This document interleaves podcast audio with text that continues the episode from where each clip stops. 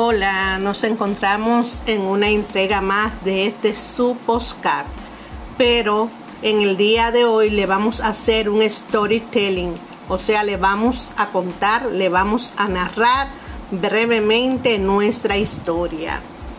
Eh, soy Laura Vázquez Laurín, gestora y consultora cultural de más de 34 años. Nací y me crié en una pequeña ciudad en la costa norte de la Atlántica llamado Montecristi. Desde muy pequeña demostré atracción por el arte y la cultura, inducida por mi familia materna, la familia Santos de la Cruz, mejor conocida por todos como la familia Pinto Santos, mote adquirido o dado por la comunidad en honor a mi abuelo materno. Ramón Antonio Santos Jerez Pinto Santos, quien llegó a Montecristi en el 1924 por vez primera a la provincia de Montecristi, trayendo consigo su sapiencia y conocimientos de hombre de pueblo. Cultura popular en el folclore del carnaval, con el cual descolla en la ciudad y a lo largo de toda su vida a mi abuelo Pinto Santos, gloria inmortal del carnaval montecristeño, no le llegué a conocer, pues cuando él murió yo apenas contaba con dos meses de nacida. Los portadores de tradiciones en mi familia, como la abuela Lidia de la Cruz, la cual en honor a ella tengo la cocina de la abuela Lidia de la Cruz, el campo en tu mesa, mi madre Lalin Santos, la tía Milita, la tía Tutica, traspasaron sus conocimientos ancestrales de generación y lo volcaron en mí. Según la tradición familiar cuenta, el abuelo Pinto, cuando estaba en cama de muerte, pidió cargarme.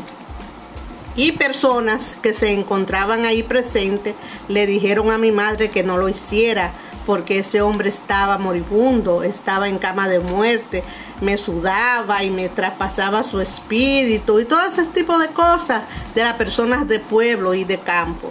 Y mi madre dice que le dijo, no, eso no tiene nada que ver. Y me pasó a sus brazos. Acto seguido me pasa mi abuelo, el cual me cargaba y me llamaba Ucrania, porque no me decía Laurín, él me decía Ucrania. Eh, dice, tú continuarás en esta vida lo que yo no he podido terminar. A todo lo largo de mi niñez, adolescencia, juventud, no conocí otra cosa que no fuese el hecho de trabajar el arte y la cultura de manera gratuita, altruista, voluntaria, para mi provincia, región y país.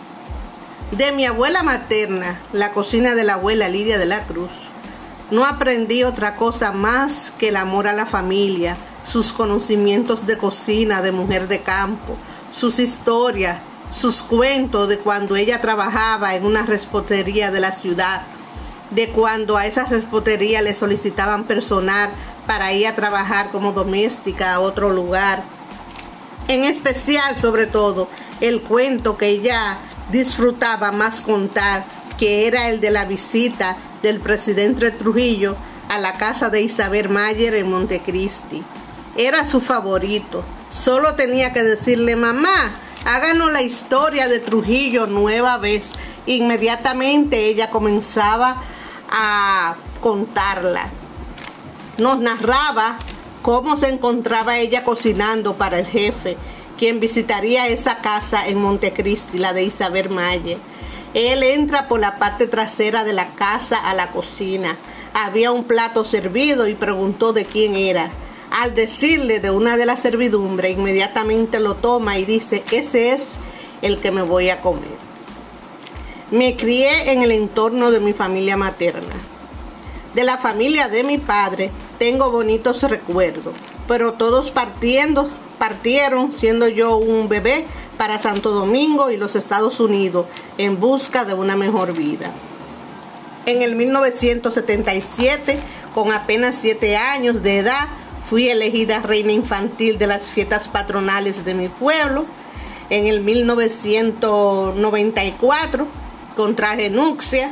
En el 1996 tuve mi única hija, Wanda Nicole.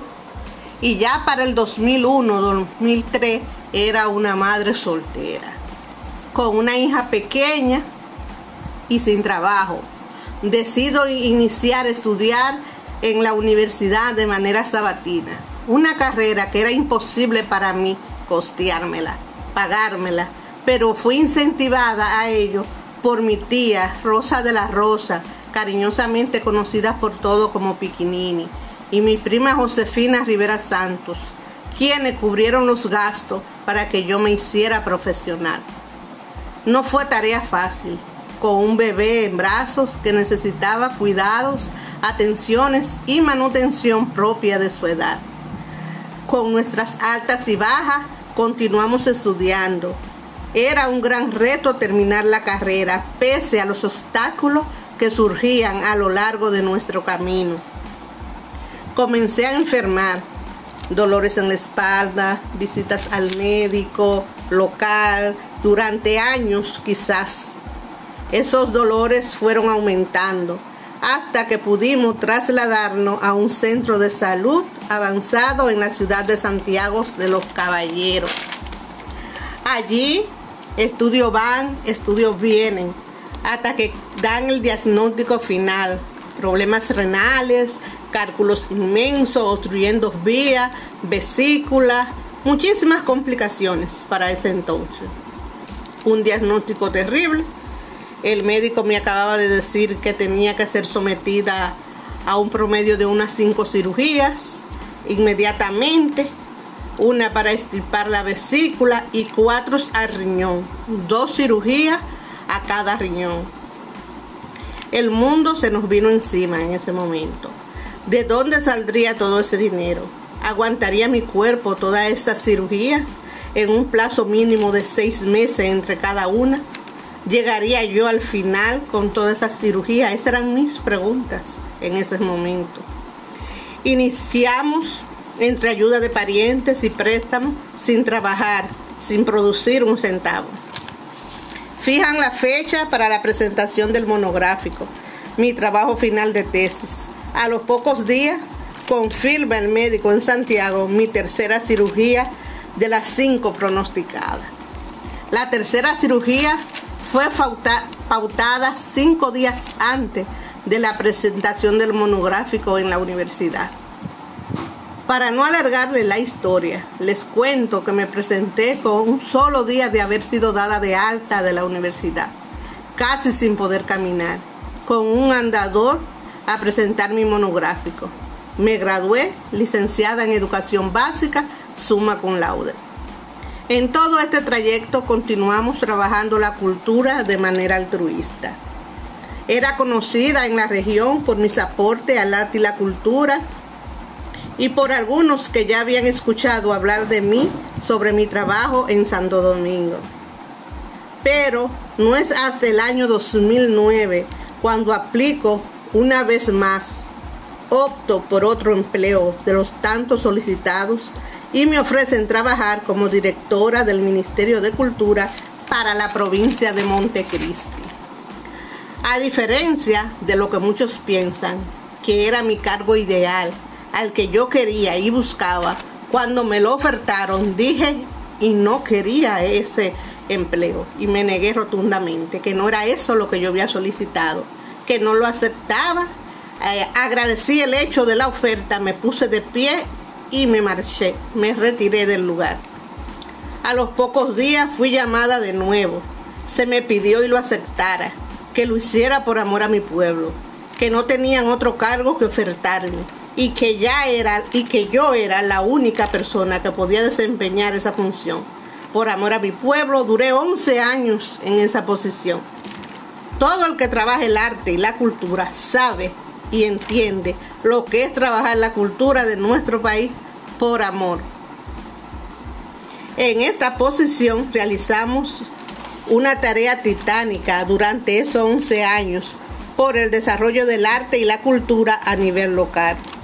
Recibimos placas de reconocimiento por nuestra labor hacia el arte y la cultura de manera desinteresada, como es el Premio Nacional Voluntariado Solidario, Mención Cultura, Premio Nacional Felipe Abreu, por nuestro trabajo de proyecto al rescate de los toros y civiles de Montecristi, entre otros premios y reconocimientos locales a lo largo de estos 34 años en la cultura y labor social comunitaria.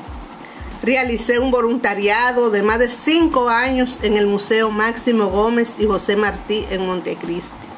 Por más de 20 años organicé los desfiles de carnaval recordando a Pinto Santos en Montecristi. Soy pionera por más de 10 años de los reinados infantiles en Montecristi. Presidenta fundadora de la Unión Carnavalesca de Montecristi, incorporada Ucamonte. Miembro de grupos internacionales de apoyo a la no violencia contra la mujer.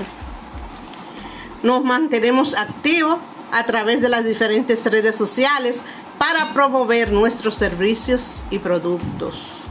Con la llegada de la pandemia y el COVID-19, nos hemos reinventado a través del online, digital y todo lo que hacíamos de manera presencial, los hemos estado insertando en el mercado digital a través de las diferentes plataformas para poderles servir a ustedes.